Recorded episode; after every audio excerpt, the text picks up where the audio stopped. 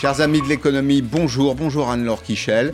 Vous inaugurez ce spécial périscope que j'ai appelé Power Girl, Girl Power. Aujourd'hui, pourquoi C'est une journée HEC parce que je vous reçois.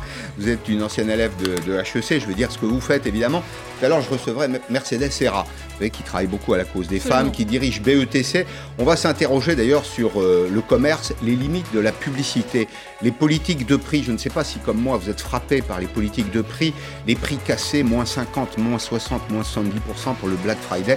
Je trouve ça très contre-productif. Mais d'abord, on a quelques euh, sujets à examiner ensemble. Peut-être d'abord la morale du capitalisme. On va voir qu'il y a un épisode qui nous y ramène. Je vais dire simplement que euh, votre spécialité, c'est le conseil aux États. Vous avez conseillé les États à la Banque Rothschild notamment. Vous avez grandi aux États-Unis, en Suisse, en Allemagne, en France, bien sûr. Et en 2019, vous avez fondé un cabinet qui est le vôtre, qui est un cabinet de conseil aux, aux États. Alors, deux mots peut-être sur le fonctionnement du capitalisme. C'est une vraie question et on a là un exemple qui euh, nous permet de poser les, les, principes de base. On va dire que en paraphrasant Churchill, c'est le, pire des systèmes à l'exception de tous les autres. On n'a pas fait mieux pour le moment que l'économie de marché parce qu'elle a sorti des centaines de millions de personnes de l'extrême pauvreté, parce qu'elle nous apporte la concurrence qui produit des innovations, du progrès. On peut discuter longuement la question du progrès, mais en tout cas, il y a des, des efforts. C'est un modèle efficace, c'est un modèle régulé, mais on lui reproche son manque d'éthique. Et voyez, les deux dirigeants du laboratoire Pfizer, c'est un laboratoire américain, ont vendu lundi pour le président et la vice-présidente pour 5,6 millions de dollars d'actions. Pourquoi? Parce que l'action a grimpé plus 15%. C'était lundi, vous vous rappelez bien sûr de ce qui s'est passé lundi.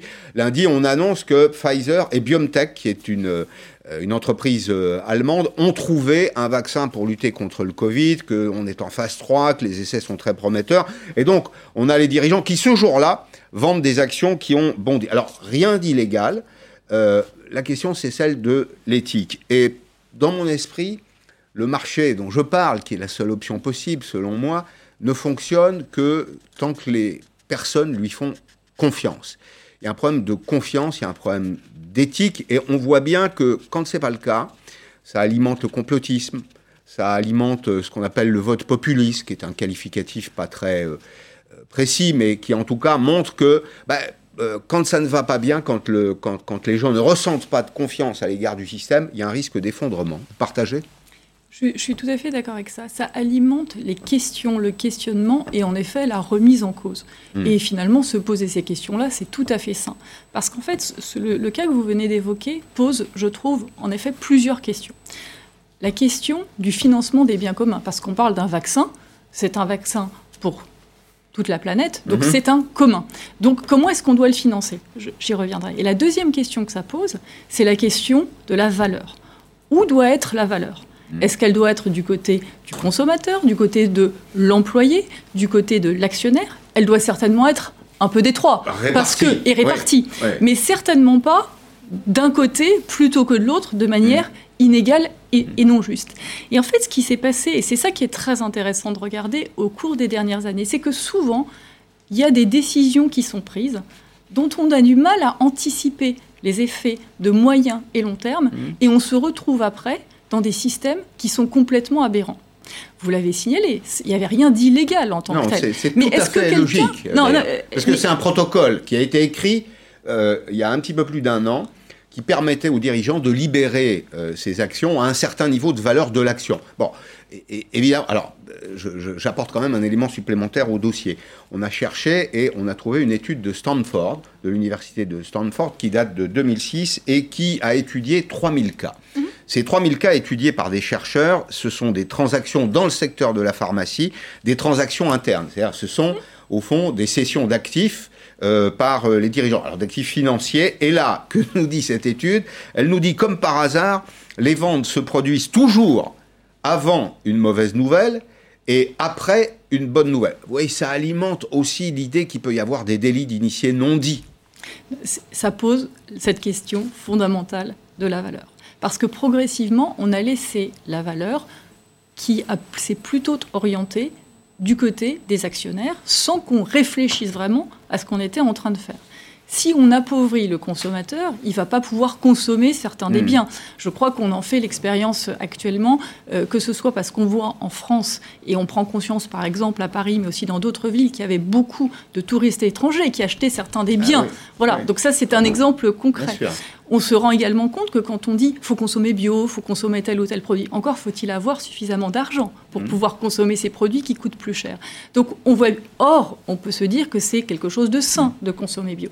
Donc il faut permettre à tout le monde de pouvoir accès à ce, avoir accès à ce que l'on considère être quelque chose d'important. Mais vous qui venez du monde de la, la banque, question vous paraîtra peut-être un peu naïve, vous ne croyez pas que la valeur en France, elle est plutôt bien partagée? Je ne suis pas persuadée qu'elle soit aussi bien partagée que ça. Elle est certainement mieux partagée que dans d'autres pays. Vous avez tout à fait raison. Euh, que par exemple, si on prend les États-Unis, euh, il y a clairement un sujet au niveau du consommateur, mais qui lui a quand même peut-être plus de pouvoir de temps en temps. c'est les luttes de Ralph Nader et autres, hein, pour, pour pouvoir quelque part, quelque part, quelque part agir. présidentielle d'ailleurs, c'était un candidat écologiste qui faisait en général entre 1 et 2 millions de voix, mais c'est une personnalité qui a défendu les consommateurs. Exactement, et qui a eu un vrai impact euh, dans, le, dans, la vie américaine. Donc oui, en France, on essaye, et on a essayé de répartir la valeur. Mais on se rend compte qu'il y a certains métiers qui doivent être revalorisés. Je, m'explique. Mmh. Il faut, ce qui est important, c'est la cohérence. Si on dit dans une société que l'école est importante, que l'éducation est importante, que la santé est importante, eh bien il faut les moyens. Les moyens, c'est bien sûr les moyens financiers, les moyens humains, les moyens logistiques, enfin tout ce mm. qui va avec, et pas d'ailleurs juste un et pas l'autre. Hein. Mm. Et donc, et, le sujet, et ce qui crée après des interrogations chez les gens, légitimes, c'est quand il y a un manque de cohérence. Parce que quand on dit l'hôpital est important et qu'il n'y a pas d'argent mm. pour l'hôpital, quand on dit que l'école est importante mais que la France est un des pays qui paye le moins bien ses jeunes professeurs, bah, ça, pose ça pose une question. Alors, est-ce qu'il n'y a pas une, confusion? La France est un des pays qui investit le plus par tête dans l'éducation. Et le paradoxe, c'est qu'en effet, euh, les professeurs sont, mal payés. Donc, c'est peut-être une, ressource qui est mal répartie. L'hôpital, regardez nos voisins. vous avez été élevé en France, en Allemagne et en Suisse. En Allemagne, on consacre la même part de la valeur ajoutée euh, à l'hôpital. Et on a des infirmières deux ou trois fois mieux payées, des médecins hospitaliers qui ont envie de faire carrière à l'hôpital public parce qu'ils y sont correctement traités. Est-ce que nous, on ne doit pas euh, alléger notre, euh, notre modèle Est-ce que euh, finalement, il n'y a pas de déperdition en ligne de l'argent public? On doit certainement dépenser beaucoup plus efficacement. Ce que l'Allemagne a, je pense, réussi, et c'est quelque chose où nous, de temps en temps, on a du mal à anticiper certaines tendances. L'Allemagne avait une réalité extrêmement claire, qui est un vieillissement extrêmement fort de mmh. sa population, plus fort que nous. Ça, ça se prévoit vite. Hein. Non, absolument. Exactement, ça se, ça se prévoit, c'est clair, on voit que l'espérance de vie augmente, enfin c'est des choses qui mm. sont connues. Et ce qu'il manque je trouve, dans la réflexion actuelle qu'on peut mener et qu'on a tous à mener. Parce que toutes les questions que vous posez, c'est des questions qu'on doit tous se poser parce que cette crise nous permet de nous les poser et potentiellement d'y mm. apporter des réponses différentes que ce qu'on a pu apporter précédemment.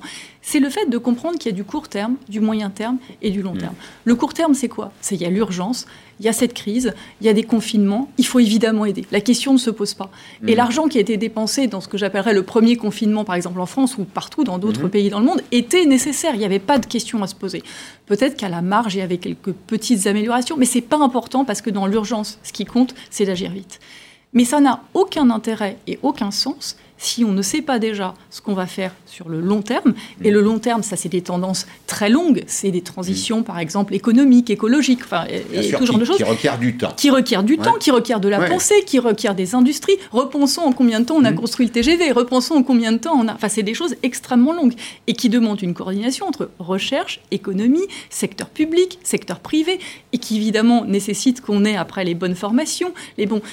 Quelque chose aussi de simple dont on parle beaucoup, les médecins on mm. manque de médecins. Bon, ça c'est aussi quelque chose qu'on peut essayer éventuellement de prévoir, puisqu'on a créé un numerus clausus. On peut, on peut aussi se rendre compte qu'on a ce sujet-là. Qu'est-ce qu'on fait maintenant? Est-ce qu'on... Vous voyez, c'est des je comprends ce que vous dites.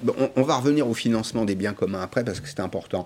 Dans, dans, ce que vous me dites, je retiens une chose. La France, c'est un peu ce que j'observe depuis longtemps, c'est aussi le pays des silos. Chacun marche dans, sa, dans son couloir, si vous voulez. Les entreprises dans le leur, euh, l'État dans le sien, les consommateurs, tous les agents économiques. Il y a un problème de confiance. Tout le monde se méfie de tout le monde. Et on voit bien d'ailleurs dans la période qu'on traverse que la méfiance est un véritable poison, qu'elle n'a jamais été euh, aussi euh, forte entre les entreprises, l'État. Alors il y a des zones de coopération qui sont les bienvenues d'ailleurs entre les entreprises et les collectivités Ça montre d'ailleurs au passage quelque chose de simple, qui est du simple bon sens. C'est que quand on est prêt, quand on se voit, quand on se rencontre, eh bien, on finit toujours par s'entendre. Absolument. Il y a de temps en temps un problème de compréhension. Mais moi, je vous donne un exemple parce que je suis, vous l'avez mentionné, moi, je suis chef d'entreprise. 30 personnes. Et quand je regarde aussi, parce qu'on a des sous-traitants, c'est en fait au total une soixantaine de personnes. Mmh. Donc ça vous engage, c'est une responsabilité. Évidemment, je vois les chiffres, je vois, les, je vois ce qui se passe je vois qu'on peut faire quelque chose par rapport à nos jeunes et qu'on peut prendre des apprentis. Qu'est-ce qu'on fait? On a pris des apprentis. Donc c'est après euh, la, cohérence et l'engagement de chacun d'entre nous. Évidemment, ce mmh. que je fais est microscopique, mais si chacun d'entre nous faisons ça, on a après des effets importants. Et c'est ça qui est, important. Et évidemment, j'écoute et on suit ce que le gouvernement dit, fait pour, pour être après le plus possible en conformité. Tout ça est est un sujet d'entente, de compréhension, de connaissance des enjeux l'un de l'autre. Et il y a quelques grands principes. Tout à l'heure, vous avez parlé du financement des communs. C'est un sujet sur lequel j'aime revenir dans, dans, Periscope parce qu'il y a des choses qui nous appartiennent à tous. Absolument. Il n'y a pas de propriété privée possible. C'est une espèce de propriété euh, collective. Euh, indivisible d'une certaine façon, euh, la santé, l'air qu'on respire, l'eau qu'on boit, enfin, etc. Et donc, dans la santé, il y a des choses à trouver aujourd'hui, puisque plus on avance, dans la société du progrès, plus on avance dans les risques aussi. Et on voit bien dans la crise que nous traversons aujourd'hui qu'il faut euh, financer un vaccin. Est-ce que, dans votre esprit, ça doit être le produit unique du marché ou est-ce que l'État peut y jouer un rôle? Je trouve qu'il est tout à fait possible que l'État y joue un rôle, puisque, comme vous venez de le dire à juste titre, c'est un commun. Et il y a beaucoup d'autres communs qu'on pourrait définir. On a commencé sur la confiance. Mais si on a des communs que tout le monde respecte. C'est déjà un creuset de confiance, puisqu'on est déjà dans mm. la sécurité de la confiance du commun. Mm. Donc là, tous les financements sont possibles. Des financements qui seraient faits par des fondations, des financements qui seraient faits par des États, des financements qui seraient faits par des privés. Toutes les volontés et toutes les bonnes volontés sont les bienvenues. Et on ne manque généralement, et c'est ça qui est aussi irritant de temps en temps et complètement paradoxal, on ne manque pas de ressources. Non, on sait les trouver. Et c'est ça qui est choquant. Mmh. Après, c'est savoir les déployer. Et souvent, c'est ce qu'on peut ne pas savoir faire aussi efficacement qu'on le devrait. C'est le problème de la méthodologie et souvent l'État est un peu pâteau. Il faut dire les choses clairement. L'État... Il ne manque pas de bonnes intentions, hein, moi j'en suis convaincu. Ce qui est très difficile, c'est que vous êtes dans un monde qui avance extrêmement vite. Hmm. L'État peut avoir eu l'habitude de rythmes plus lents. Parce que parce qu'aussi, c'est dans la construction d'un État. un État, vous vous levez pas un matin et vous ne décrétez pas, hein. je crée un État. Bon, par contre, le monde avance extraordinairement vite. Euh, là, on aime tous à parler des GAFA, etc. C'était très, c'était mm. absolument génial il y a quelques, il y a quelques temps. Là, maintenant, mm. c'est très dangereux. Donc, on voit bien qu'il y a progressivement des choses qui nous échappent. C'est mm. comme le premier exemple que vous citiez, il y a des choses qui nous échappent. Et c'est pour ça qu'il faut essayer de... Je, moi, je ne sais faire que, euh, dans ce type de situation, dire quelle, quelle société veut-on? Quels sont nos grands axes? Comment est-ce qu'on les déroule et comment après on rend tout ça cohérent C'est ce que ce sont les questions que vous posez, enfin que vous aidez vos, clients à formuler, j'imagine. Vous conseillez des États africains, vous conseillez, c'est ça, une trentaine d'États aujourd'hui Absolument. En termes de, de, gestion du, bien public on, conseille en effet une vingtaine d'États dans, dans, dans, tous les continents et ce qu'on les aide à faire, c'est des politiques fiscales, des politiques économiques. On les aide à structurer leurs dettes, à lever des financements. Et on essaye de le faire de la manière la plus cohérente possible en fonction des programmes qu'ils euh, développent. On dira un petit mot des impôts parce que crois qu'on partage une conviction, c'est qu'il faut les baisser très vite et très fort. Mais bon, on garde ça pour tout à l'heure. Euh, il y a cette question euh, qui se pose dans, la période que nous traversons, qui est de d'assurer les risques de la vie je pense que c'est l'honneur d'une société comme la nôtre, dans un monde qui est un monde incertain. On sait que la crise a produit des effets en domino sur notre économie. Alors les interruptions d'activité pèsent sur les, entreprises, mais aussi sur les personnes. C'est moins de pouvoir d'achat, c'est parfois même la perte d'emploi. Et c'est donc dans ce contexte que le gouvernement annonce euh, des amendements à son texte sur la réforme des indemnités de l'assurance chômage. J'ai retenu trois ou quatre éléments et puis on va prendre le point de vue euh, d'un responsable syndical, François Omril, qui est avec nous euh, euh, par Skype. J'ai retenu ces quelques éléments. D'abord, en pleine crise, les indemnités chômage des 200 000 personnes, 200 000 chômeurs qui étaient menacés par la fin de droit, leurs indemnités sont garanties. Le gouvernement continuera de verser, Pôle emploi, en substance, hein, la protection sociale continuera de financer euh, les, revenus de remplacement de ces 220 000 euh, personnes.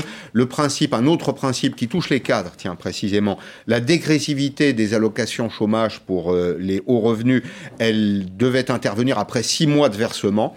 C'était la date, la date échéance. Finalement, ce sera huit mois. Et puis, il y a un dernier élément, c'est le bonus-malus. Vous vous rappelez qu'on a eu un vaste débat euh, sur, ce, sujet. Les contrats courts, là c'est pour les entreprises, repoussés à 2023. François Omril est avec nous, le président de la CFE-CGC. Euh, Bonjour François Omril. Est-ce que les amendements du gouvernement vous donnent satisfaction? Non, pas du tout. Euh, la seule chose qui m'aurait donné satisfaction, c'est l'abandon de cette réforme que j'ai plusieurs fois qualifiée de réforme inutile, scandaleuse, une réforme en vérité anti-chômeur, là où elle prête euh, au chômage. Et on voit bien que le contexte a définitivement changé, contexte euh, de crise aujourd'hui par rapport au contexte qui existait quand le gouvernement a pensé cette réforme, c'est-à-dire à, l'été de l'année dernière. Il n'y a, rien à en garder selon vous? Rien? Non, non, non, non, non, non, non, il faut vraiment rien garder de cela parce que euh, en fait, tout est insupportable dans cette réforme-là. J'ai envie de dire, mais de quoi se mêle l'État? Il faut quand même rappeler la chose suivante c'est que l'assurance chômage est un régime, comme d'ailleurs euh, euh, on, le dit, il, comment dire dans le nom, c'est un régime assurantiel. Ce sont les salariés qui, à travers leurs cotisations et les contributions, s'assurent contre le risque d'être euh, privés d'emploi. Or, ce régime a toujours été excédentaire. Si aujourd'hui il y a de la dette à l'UNEDIC, c'est tout simplement parce que l'État a fait peser sur le régime des charges qui ne sont pas de la nature de l'indemnisation. Donc j'ai envie de dire, de quoi je me mêle Quand l'État vient changer par ailleurs ont été négociés par partenaires sociaux? Hmm. Juste un, mot, sortons de l'assurance chômage. Vous avez vu comme moi les, déficits des, de la protection sociale cette année. Alors ce n'est pas une immense surprise. Hein. Euh, la sécurité sociale, c'est l'assurance maladie, c'est l'assurance vieillesse. Il y a à côté de ça l'assurance euh, chômage. C'est une sorte de stress test quand même pour notre, modèle social. On n'en sortira pas tout à fait indemne, non François Omril Il n'y a pas des choses à revoir oui, alors ça, par contre, je suis tout à fait d'accord pour qu'on réexamine un certain nombre de choses relatives à, aux différents paramètres de la protection sociale. Il y a la question du financement, il y a donc la question des équilibres, mais s'agissant de l'assurance chômage, puisque votre question initiale euh, peut, était posée là-dessus, euh, il me semble que les partenaires sociaux, ils ont su toujours en responsabilité prendre les décisions adaptées, notamment à l'équilibre des régimes financiers. Et si vous voulez, si on regarde d'une manière générale, Dès l'instant que l'État se mêle de nos affaires, s'agissant des régimes sociaux, en général, il crée les éléments de déficit et du désordre. Moi, il me semble que pour le coup, ce qu'il y aurait à faire, vu du point de vue des partenaires sociaux, c'est que l'État se mêle un peu plus de ses affaires et qu'il nous laisse, nous, partenaires sociaux, un peu plus en responsabilité de ce qui nous concerne, de ce qu'on a créé, de ce qu'on a construit et de ce pourquoi on a fait la preuve qu'on était capable de les gérer tout à fait Bon, merci beaucoup. Merci euh, François Omril, président de la CFE-CGC. Euh, Madame Kichel, c'est vrai que l'État a une certaine tendance à se mêler de tout. Alors, on peut euh, tout à la fois s'en féliciter parce que bah, il prend soin du bien commun que vous évoquiez tout à l'heure, mais il y a aussi des, motifs d'inquiétude parce que l'État, souvent, comme le dit François Omril, au fond, il parasite un peu le jeu de la vie sociale. Alors là-dessus, il y a quand même quelque chose de très paradoxal, parce que soit l'État n'intervient pas assez, soit l'État intervient trop. Enfin, il y, a, un peu un côté où on n'est jamais content. Exactement. Bon. Donc, mais je crois qu'on résout le jamais content par quelque chose finalement d'assez simple, qui est de dire et de redéfinir quelles sont les choses dont l'État doit se mêler. Et à partir du moment où ces choses-là sont très claires, les responsabilités sont très claires, mmh. et ils interviennent sur ce, sur ce domaine-là. Je, crois qu'il faut juste, là aussi, profiter de ces bouleversements incroyables qu'on est en train de vivre pour se reposer ce genre de questions. Et le rôle de l'État ne doit pas être quelque chose qui fait que c'est absolument ingérable et qui ferait qu'après, il ne pourrait pas avoir de résultats. Parce qu'il n'y a rien de pire qu'un État qui n'a pas de résultats. Pourquoi? Parce qu'après, on dit l'État ne peut pas. L'État ne mm. peut pas tout, l'État ne peut rien, l'État ne fait pas. Or, on parlait de la confiance on doit avoir mm. confiance dans l'État. Vous savez, mm. moi, j'ai pu euh, conseiller et travailler en Grèce. Je peux vous dire que le sujet de la confiance dans l'État était quelque chose, ou de la non-confiance plus exactement mm. dans l'État, était quelque chose de particulièrement fort dans les problématiques qu'on a dû aborder. Une fois que ce lien est définitivement cassé, pas juste questionné, cassé, il est absolument difficile, pour pas dire autre chose, de le reconstruire. Et en tous les cas, ça prend des années, des, années, voire des générations entières. Mmh. Donc, il vaut mieux se dire que l'État intervient sur des choses très concrètes, très précises, et qu'il là, il joue son rôle à plein en coopérant bien sûr et en travaillant avec tous les, tous les partenaires, tous ceux qui doivent être mmh. impliqués, mais que ce soit défini et que ce soit pas quelque chose de tellement diffus que ce soit absolument ingérable. C'est une, une maladie française, ça, ou vous l'avez observé ailleurs? Il y a toujours une défiance à l'égard de l'État il n'y a pas toujours de défiance par rapport à l'État, ça dépend des pays, ça dépend de leur histoire, mais il peut y avoir des défiances, oui, par rapport à l'État. Quand vous avez des États qui sont très clairs, très cohérents, euh, vous avez par exemple un État comme la Nouvelle-Zélande, bah, vous avez là mmh. euh, une première ministre qui a eu et qui a rétabli et qui a une très forte confiance, rétabli une forte confiance dans l'État. Donc c'est en même temps lié à l'État, la manière dont il est construit, la manière dont il définit ses priorités, aux personnalités aussi évidemment, qui sont en empathie, qui sont l'incarnation qui sont en mmh. empathie avec, leur, avec leur population, qui, qui, qui, est le cas de cette, de cette première ministre. Et euh, aussi certains, certains, certains sujets d'histoire. Parce que quand au fil des ans, il y a une défiance qui s'installe, comme je le disais, c'est extrêmement difficile après de, de Mais on en est là, à votre avis, en France? Je crois qu'on en est à un moment où on questionne le fonctionnement de l'État et le rôle de l'État, mais ce qui est tout à fait euh, normal. Et c'est bah, d'ailleurs bien et beaucoup.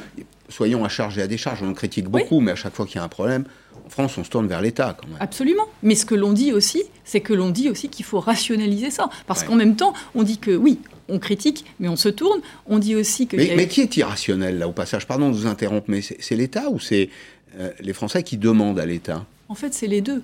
Parce que si l'État définissait clairement ce qu'il fait, euh, les, Français sont des gens euh, qui comprennent les choses. Un couple qui repose sur un malentendu? C'est un couple qui repose sur une danse permanente dans lequel, quand il y a une responsabilité à se rejeter, on dit euh, c'est vous qui n'avez pas fait aux Français ou les Français c'est l'État qui n'a pas fait. Voilà. Mm. Donc euh, c'est alors ça peut être un équilibre et un tango qu'on peut danser pendant pendant plusieurs années.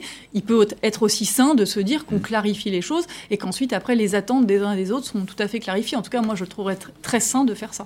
Alors il y a le, temps de, de, la politique que vous que vous évoquez puis il y a aussi le, temps des réalités euh, budgétaires. Je voulais qu'on dise deux mots de la dette, puisque c'est l'essentiel de votre euh, activité. Alors peut-être pas l'essentiel, mais une partie importante. Une partie, importante de votre, de votre activité.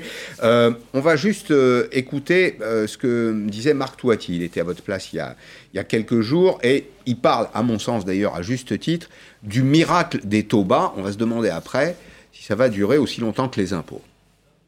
Normalement, quand un État s'endette, quand sa dette augmente, il y a un inconvénient, c'est que ben, il fait appel au marché, aux investisseurs, et donc les investisseurs disent bon, écoutez, je veux bien vous prêter, mais avec un taux d'intérêt plus élevé. Hmm. Or, si les taux d'intérêt augmentent, ça casse l'activité, donc on retombe en récession. Là, le miracle qui se produit, c'est que hmm. les dettes publiques flambent et les taux d'intérêt qu'on paye sur la dette sont bas, même négatifs sur les taux d'intérêt à 10 ans, pour, si on prend le cas de la France. Voilà, c'est vrai, on a des taux négatifs aujourd'hui. Mais ce, qui, ce qui est votre, votre réflexion dans le domaine de la, de la dette nous ramène aussi à la question de la, dépense publique. Et je voudrais donner quelques éléments pour euh, euh, cadrer nos, nos, échanges euh, sur la dépense publique totale. la protection sociale représente en France, et c'est le débat qu'on avait tout à l'heure avec François 64%. La masse salariale, c'est-à-dire le budget des fonctionnaires de l'État notamment, c'est 23%. L'investissement, L'investissement, on peut considérer, si on traduit les choses, que c'est le regard sur l'avenir. Bien sûr, il y a les dépenses courantes, bien sûr, il faut des agents de l'État, bien sûr, on a besoin d'être protégé, et c'est utile qu'il y ait des revenus de remplacement, le chômage, la retraite, euh, parce que ça permet de consommer, ça alimente la, croissance. Mais l'investissement, 5,5%. Puis un autre petit euh, indicateur qui intéressera tous ceux qui ont fait quelques euh, études d'économie, c'est ce qu'on appelle la formation brute du capital fixe. En France, c'est 88 milliards d'euros. Si je traduis ça en bon français, ce sont euh, les situations dans lesquelles on acquiert des biens de production. Euh, L'État peut acquérir des biens de production et bah, il produit des, biens qui ensuite sont distribués, ça peut être des biens communs d'ailleurs au passage, mais c'est de l'investissement. Je suis frappé en France de voir que la part de l'investissement, la part de l'argent public que nous utilisons pour demain est en réalité extraordinairement faible.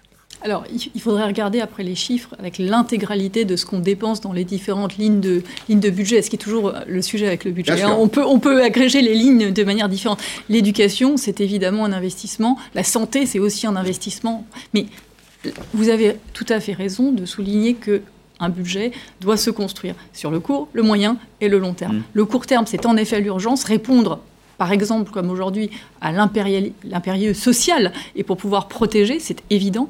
Mais il faut aussi tout le temps maintenir des dépenses d'investissement.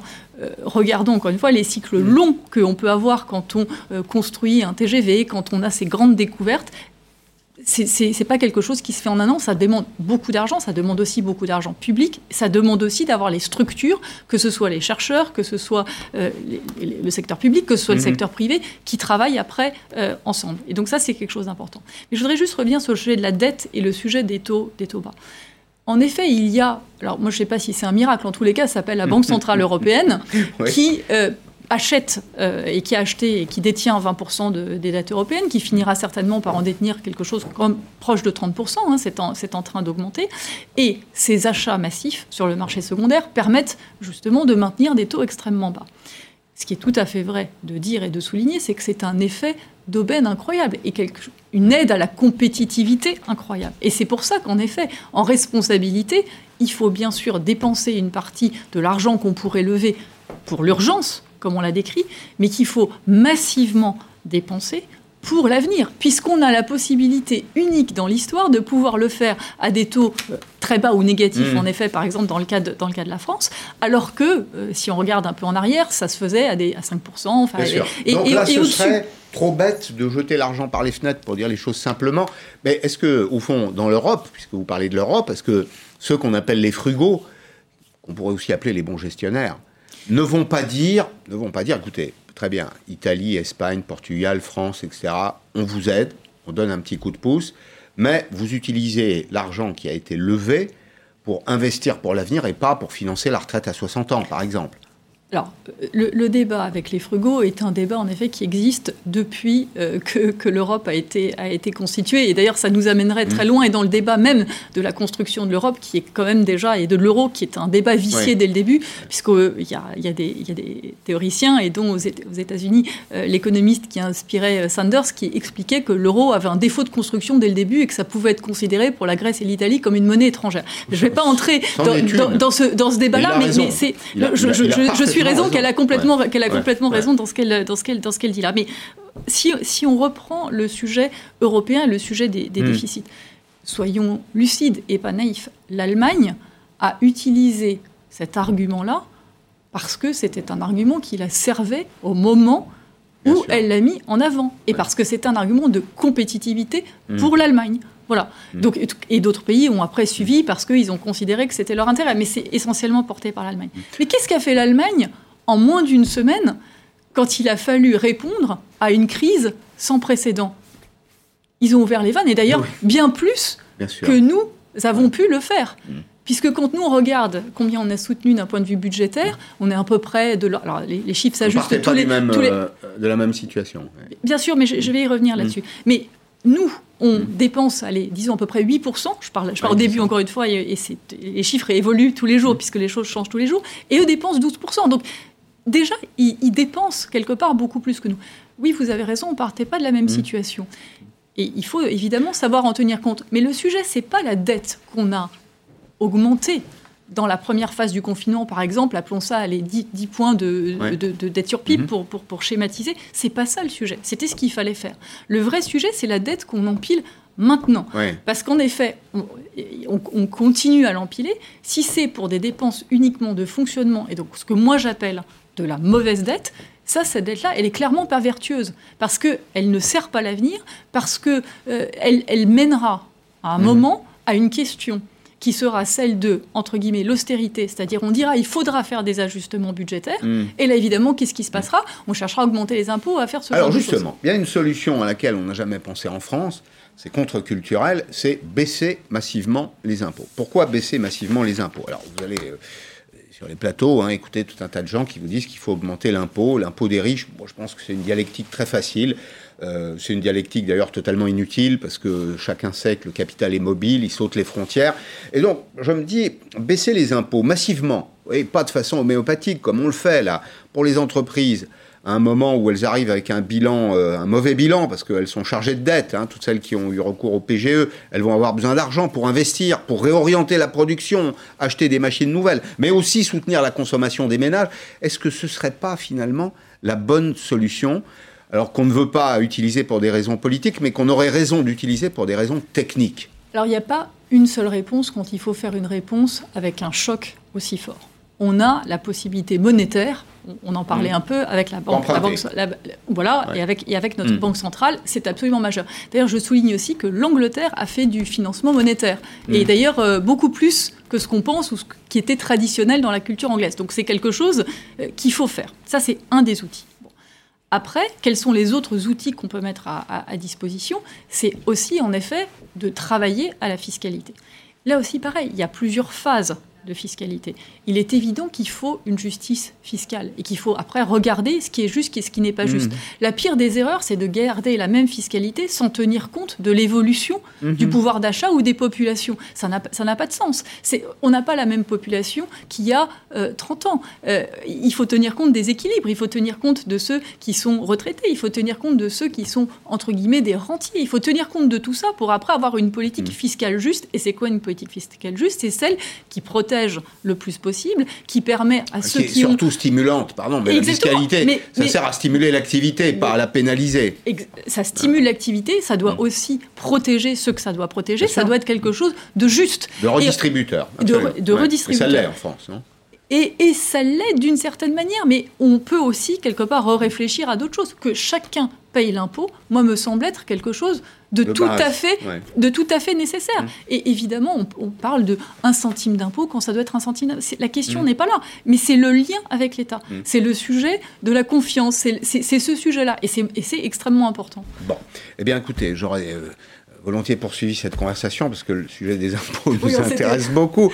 On, on s'est un peu laissé aller là, si je puis dire. Mais merci en tout cas d'être venu aujourd'hui, Anne-Laure Kiechel. Enchanté de, vous avoir reçu dans Periscope. Dans un petit instant, Mercedes Era, on va parler du commerce, du Black Friday, et puis aussi de cette euh, folie des, des prix bas et de son combat pour les femmes dans les entreprises. A tout de suite.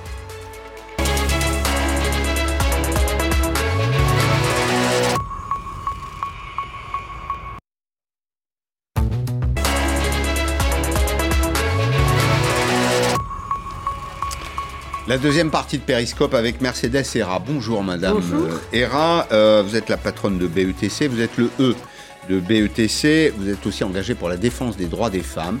Dans les entreprises, on s'est retrouvé euh, à cette table pour échanger sur les revenus euh, des femmes. On dira un petit mot à la fin. Euh, vous avez un peu aéré la publicité parce que c'est votre métier quand même. Hein. Oui, c'est euh, mon métier. C'est votre job. Evian, Air France, faire du ciel le plus bel endroit du monde, de la, Terre. Je trouvais que c'était très poétique, c'était très joli. McDonald's, mais vous faites aussi des études et là on est dans une période très particulière en ce moment, avec des préoccupations croisées des Français, les questions de santé, question économique qu'on évoquait tout à l'heure avec euh, Anne-Laure Kichel. Que disent vos études aujourd'hui? Qu'est-ce qui préoccupe les Français? Alors, les, dernières études, euh, la problématique économique a dépassé euh, l'angoisse de la crise sanitaire. Parce qu'ils sentent bien que, on va, d'abord qu'ils savent que les entreprises ont des difficultés. ils s'inquiètent sur le fait que ça va se transformer en chômage ça commence. Hein. Il y a quand même des chutes d'entreprises, il y a du chômage qui monte. Ils sont inquiets sur leurs enfants et la vie économique, c'est-à-dire quand est-ce qu'ils vont pouvoir euh, quand même vivre une vie normale avec un travail. Donc euh, ces thématiques sont passées numéro un. Le, virus est passé derrière. Le virus est passé derrière. Bon, il y a un lien, au fond, les Français sont intelligents et comprennent bien que les, situations sont, sont imbriquées. je voudrais vous, vous, interroger aussi comme, comme publicitaire, parce qu'on arrive à un moment de notre vie commerciale euh, national euh, qui est très particulier puisque nous sommes dans ce que les basketteurs appelleraient le money time. C'est le, le temps de l'argent, c'est le moment où les décisions se prennent, le money time de, de Noël, euh, et euh, beaucoup d'entreprises sont empêchées de vendre. Il y a le commerce, le petit commerce, et nous avons importé des États-Unis, en plus d'Halloween, cette aberration économique qui s'appelle le Black Friday. Le Black Friday, ça consiste à garantir, à offrir aux consommateurs des, des ristournes de prix qui sont très significatives. Est-ce que pour vous, qui êtes tout à la fois dans la publicité, mais avec une formation économique, euh, vous êtes une femme d'entreprise, est-ce que c'est pas complètement contre-productif de casser les prix? Est-ce que ça ne casse pas la confiance des consommateurs dans l'offre des commerçants En fait, c'est pas facile, c'est vrai, euh, mais euh, les soldes l'ont fait depuis très longtemps. C'est-à-dire les, les Français attendent les soldes pour acheter parce qu'ils font attention à l'argent. Donc le Black Friday, c'est des soldes avant Noël. Donc, si on s'énerve sur le Black Friday, il faut s'énerver sur les soldes. donc, il y a une différence de dose, oui. Bah, bah, mm. C'est plus fort, les soldes sont plus fortes que le Black Friday. Vous trouvez, vous Ah, bah, bien sûr. Ah, bah, bien sûr, ça n'a rien à voir. Mm. Les soldes sur une grande période. Et en effet, ça a perturbé, vous avez raison, la notion de quel est le bon prix. Le prix juste. Ben, le prix juste. Mmh. Et en fait, c'est très compliqué parce que les Français aiment bien l'idée de payer très bien les petits producteurs, mais lorsque euh, on leur explique que les prix vont monter, ils peuvent pas. Ils D'abord, pour beaucoup, ils n'y arrivent pas. Donc il faut quand même être respectueux par rapport à, aux gens qui ont des difficultés. Et puis pour d'autres, c'est quand même difficile d'accepter de payer plus cher. Mmh. Donc on n'est pas encore dans une dans un état du public, hein, du consommateur, qui dit ah, c'est formidable et d'ailleurs je vais accepter de payer mm. plus cher. Ils veulent bien payer les petits producteurs mieux. Ils veulent bien qu'on fasse très attention à la chaîne, mais avec un prix qui est bas. Mm. Mais quand on propose des prix à moins 40, moins 50, moins 60%, ça veut dire, ça signifie en creux que le prix habituel est une escroquerie. Enfin, vous voyez, ça casse la confiance. En fait, ils sont quand même tous assez au courant de la marge. Hmm. Ils savent par exemple qu'en textile, en gros, on marche à deux. Donc euh, ils ont l'impression simplement qu'à ce moment-là, ils payent un prix euh, qui, est, le prix euh, sur lequel ne gagnent pas totalement leur vie hmm. les commerçants. Hmm. Parce que les commerçants ont aussi besoin de gagner leur vie. les produits n'arrivent pas comme ça. Donc je suis comme vous on adore cette idée de juste prix, mais ceux qui gagnent, c'est ceux qui les cassent quand même. Euh, on va regarder d'ailleurs ce que ça représente. Le Black Friday, c'était l'an dernier 6 milliards d'euros de chiffre d'affaires, de vente si vous préférez. Et ce qui est très intéressant, ce sont les deux lignes qui sont en dessous, 5 milliards en magasin, 1 sur Internet. Et là, aujourd'hui, on a une espèce de déformation sectorielle dans l'économie. Il y a des secteurs qui continuent de produire. Il y en a d'autres, dont le négoce, le commerce, qui sont, euh, qui sont à l'arrêt. Est-ce qu'il faut aller au bout de la logique, aider absolument le commerce en France, y compris le commerce euh, de ville, le commerce du quartier? Moi, j'ai l'impression que, de toute façon, si on regarde les gens, ils mélangent les. Ils sont intéressés par du commerce en ligne, mais ils continuent à être très intéressés mmh. par le commerce de, de la ville. Hein, par les magasins, par les gens. Euh, pour les courses de nourriture, ils vont toujours au commerce de la ville. Donc oui, ben, bien sûr, il faut aider. Euh, pour moi, c'est quand même euh, trouver un équilibre, aider ces commerces en ville à se digitaliser aussi, parce qu'à des moments donnés, c'est utile pour les gens, mais pas, mais pas uniquement. Hmm. En fait, ils sont beaucoup plus nuancés que, que ça, les consommateurs. Ils n'aiment pas systématiquement hmm. euh, acheter en ligne. Hmm. Ils aiment aussi acheter en ligne. Surtout des jeunes euh, qui cherchent une paire de baskets euh, précises. Ils n'ont pas besoin d'aller oui, C'est l'attribut de la jeunesse, les baskets. Hein. Pas que, hein, mais c'est l'attribut même du luxe, puisque le luxe commence par la basket. Alors, vous parliez du commerce physique, du commerce digital. Euh, c'est un peu le, temps de résistance du commerce. Il y a, beaucoup de commerces qui ont fait des, efforts. Je vais vous emmener à Nancy, où la métropole et les commerçants ont mis au point ce que vous décrivez. C'est une plateforme digitale. Elle a rencontré son public très rapidement et, euh, comme le montre ce reportage sur place de Guillaume Gruber. Pour leur séance shopping, en ce moment, les clientes doivent se contenter du pas de la porte. Les articles retirés ici ont été vendus via un site internet créé par la métropole de Nancy. Laurence y a acheté ce sac dans une boutique qu'elle ne connaissait pas. J'ai découvert des magasins de vêtements, j'ai trouvé plein de produits, ça donne envie d'y retourner. On est plutôt en confiance sur l'acte de paiement en ligne. On sait que l'argent va directement et intégralement aux commerçants. Plus de 3800 produits sont déjà disponibles sur achetergrandnancy.fr.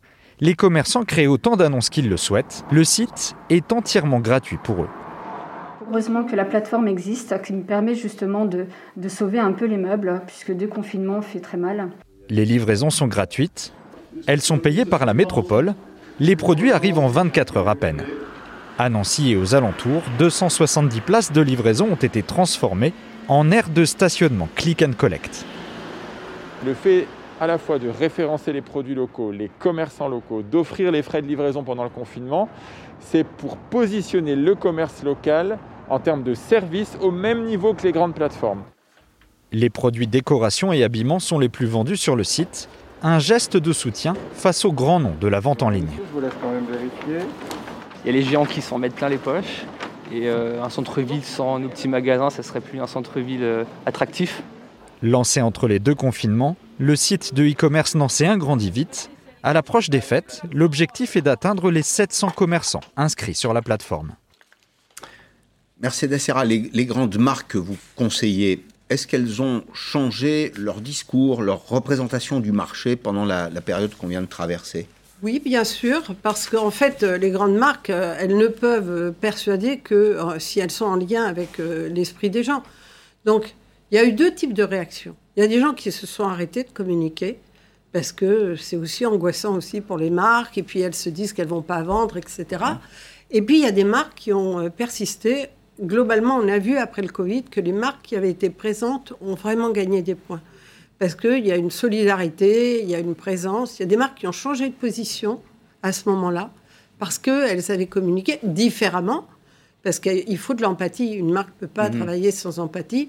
Et, les soucis, on savait, on savait que les gens étaient à l'intérieur, on savait qu'ils devaient vivre différemment. Il y a des choses plus essentielles qui sont remontées. Il fallait donc être sur des thématiques plus fondamentales. La cuisine, on n'en a jamais autant parlé. C'est vrai, oui. Voilà, on a fait euh, plein de crêpes mmh. avec euh, plein de, produits de toutes les sortes. Oui, on a fait des innovations. Bien sûr. Certaines réussies, d'autres un peu moins. Non, mais on a d'abord on a digitalisé honnêtement parce que tout le mm. monde s'y est mis un peu plus quoi. Mm. Donc on a on a quand même gagné du temps autour de mm. ça. Je pense qu'on a gagné aussi des notions de, de profondeur et d'essentialité. Ça c'est ça va rester ça. Ah, parce que vous savez c'est ce qu'on se demande toujours. On se dit, tiens, paf, oh, il y a une maladie, on réagit, et puis après on oublie. Non, alors les consommateurs, il y a un temps long de mm. mouvement. C'est-à-dire que c'est pas vrai qu'il y a des tendances, c'est pas la mode, euh, les consommateurs, quoi. Et tout d'un coup, ils se mettent pas à changer d'avis, etc. Donc le temps est très long. Euh, maintenant, il y a des choses qui les accélèrent. Donc je pense que ça n'a pas changé le, public, ça l'a accéléré un tout petit peu. Mais par exemple, le souci pour la planète, l'inquiétude pour d'acheter à des gens qui se comportent bien, c'est mm. des notions le fait que finalement on achète une marque, mais on est intéressé par l'entreprise derrière la marque, c'est des notions qui montent depuis 7-8 mm. ans, 10 ans, mm. et qui, euh, là, s'accélèrent. Les consommateurs se posent d'ailleurs de nombreuses questions. On a vu pendant euh, cette séquence des entreprises communiquer sur euh, leur engagement en termes de solidarité, solidarité en direction des plus pauvres, leur intérêt pour l'environnement. Est-ce que c'est vraiment sincère? Est-ce que, est que ça, ça, pénètre vraiment les entreprises? Alors euh, oui, ça pénètre les entreprises. Alors en France, on est très, on adore euh, parler de greenwashing, de... Mmh. mais c'est pas ça la vraie vie des entreprises. Les entreprises, elles écoutent les gens, mais tout simplement parce que il y a un cercle vertueux qui est pour vendre, faut les entendre. Mmh. Donc même, euh, faut pas se dire c'est par charité ou je sais pas trop quoi. Mmh. C'est parce que c'est le sens de l'histoire des gens. Donc à une époque où les gens n'étaient pas sensibles à ça, les entreprises n'allaient pas dans ce sens. Mais là, oui, et je trouve même que certaines entreprises en deviennent schizophréniques. Hein. Il y a des moments donnés. Ah, ah bah oui, parce que c'est difficile, les transitions. On ne mm. travaille pas sur la notion de transition. Parce que nous, on a un problème en France. Encore faut-il qu'on reste économiquement fort. Parce que mm. si on n'est pas économiquement fort, je ne sais pas comment on défend la démocratie, la façon qu'on a de voir les médias, tout ça, ça implique une économie. Donc, on veut bien mmh. changer, mais il va falloir, pour les mmh. entreprises, trouver des époques de transition et gagner un peu de confiance. Mais ils ont gagné de la confiance euh, auprès des gens. En un mot, il nous reste une minute, le marché de la communication et des médias a baissé de, 20% en, 2020. Une question toute simple à euh, Madame Publicité, que vous êtes, le E de BETC, ça sert à quoi la publicité euh, aujourd'hui en temps de crise? Ah, la publicité, c'est euh, pour moi euh, du registre de l'essentiel. C'est-à-dire, ça n'existe pas un monde où vous communiquez pas. D'ailleurs, elle est partout. Mmh. Euh, c'est-à-dire, il n'y a pas une entreprise média qui ne communique pas, même France Inter, qui sont nerveux dans la pub, font sans arrêt de la pub. Et c'est normal parce qu'un être humain, mmh. ça communique sur mmh. ce qu'il croit de sa propre entreprise. Donc à aujourd'hui, c'est très important. Et d'ailleurs, je pense qu'on n'est pas assez communicant en France. On ne se rend pas compte que l'Angleterre, l'Allemagne sont beaucoup plus communicants mm. et on perd de la croissance. Et vous savez, mm. on a besoin de la croissance pour euh, sortir créer, de la nasse. Bien sûr, et créer de la vie économique. On a, on a besoin d'être fort mm. en France. Bon. D'être fort. Merci. On a besoin d'être fort. C'est simple, mais c'est efficace. Ça sonne un peu comme un slogan publicitaire, mais c'est un slogan qui est proche de la réalité. Hein. Soyons, soyons forts. Et je pense d'ailleurs qu'on est fort. On l'ignore, on l'ignore de temps en temps. Absolument. En tout cas, cette émission s'est faite pour nous rappeler aussi que on a peut-être des vices, mais aussi surtout des vertus en France. Merci beaucoup, Mercedes Serra, d'être, euh, d'être venu aujourd'hui dans Périscope. Arlette Chabot, dans un instant, à lundi, 16h en direct sur LCI.